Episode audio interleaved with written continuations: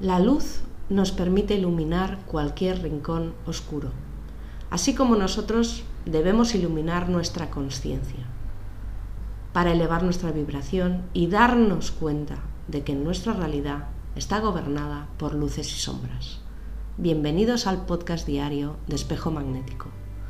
Zolkin y ciclos para autoayudarnos, para comprendernos, para conocernos y para evolucionar.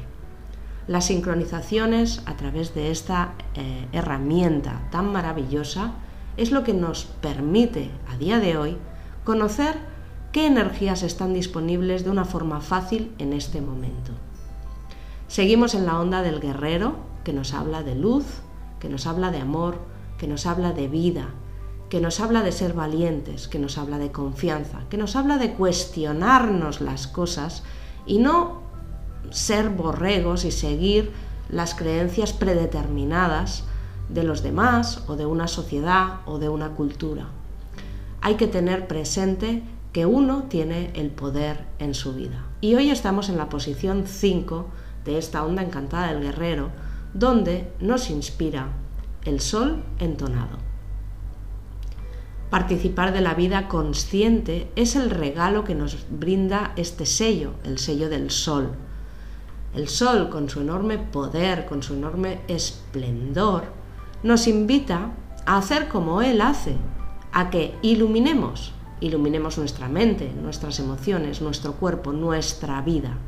Nos invita a dar de forma generosa, sin esperar recibir. Nos invita a ser amor.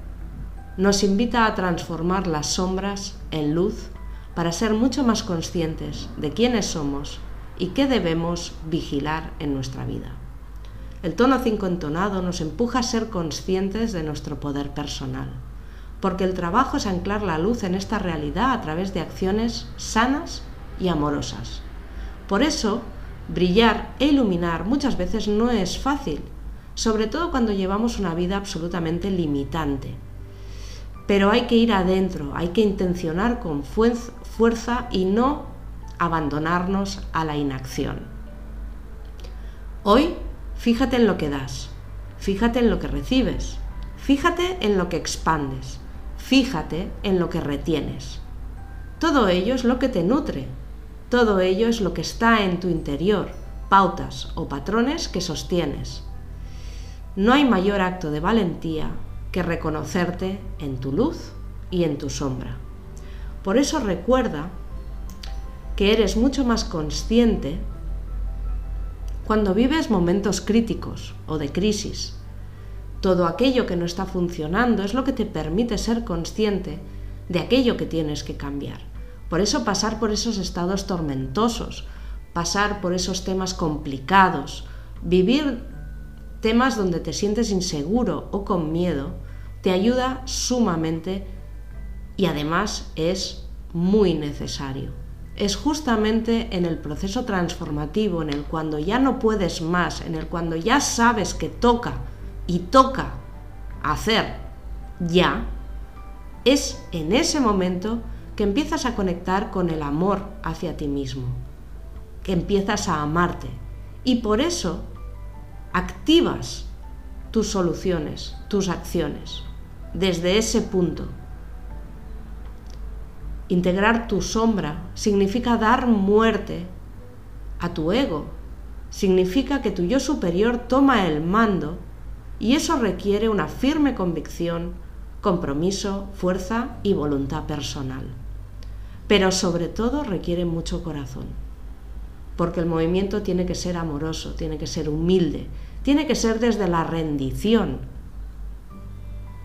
Y la rendición no significa pérdida, está muy distorsionada esta palabra.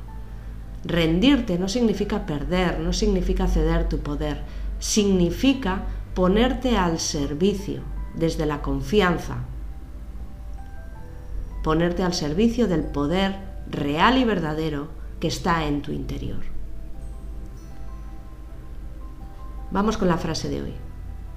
Yo tengo fe en mí, le pongo buena energía a lo que hago le pongo amor a lo que siento. Le pongo empatía a lo que pienso, para despertar mi lado más luminoso. Yo soy capaz de despertar el sol que llevo dentro, la fuerza de mi espíritu en sintonía con la fuerza de mi corazón. Yo soy otro tú.